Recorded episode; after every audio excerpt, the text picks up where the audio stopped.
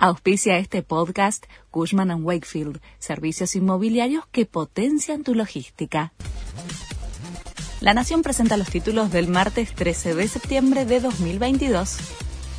Hallan todo el plan para atacar a Cristina Kirchner en el celular de Brenda Uliarte. Los investigadores estudian ampliar la indagatoria de los detenidos ante la nueva evidencia y luego resolver sus situaciones procesales. Por la importancia de los nuevos datos incorporados en la causa en las últimas horas, la jueza María Eugenia Capuchetti dispuso nuevamente el secreto de sumario amenazaron de muerte a Cristina Kirchner y la justicia solicitó reforzar la custodia. La intimidación fue realizada por una mujer que llamó desde la ciudad de La Plata al 911 diciendo que iba a matar a la vicepresidente. La jueza María Eugenia Capuchetti, a cargo de la causa que investiga el ataque sufrido por la exmandataria el primero de septiembre, solicitó reforzar la custodia de la titular del Senado. Gerardo Morales propone reforzar la constitución de Jujuy.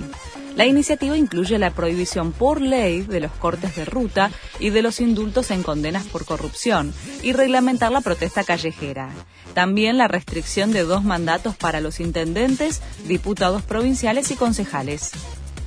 Miles de personas despiden a Isabel II en Escocia. El féretro con los restos de la monarca pasará hoy sus últimas horas en la Catedral de St. Giles en Edimburgo. Hoy será trasladado a Londres para seis días de homenajes antes de su funeral de Estado, que será el próximo lunes, y al que asistirán numerosos líderes mundiales. Argentina comienza la fase final de la Copa Davis. El debut es ante Suecia, el rival más débil del grupo, en Bolonia, Italia. La serie da comienzo a las 10 horas Argentina. Son dos partidos de singles en donde van a jugar Sebastián Báez y Diego Schwartzman y uno de dobles en el que participan Horacio Ceballos y Máximo González. Este fue el resumen de Noticias de la Nación.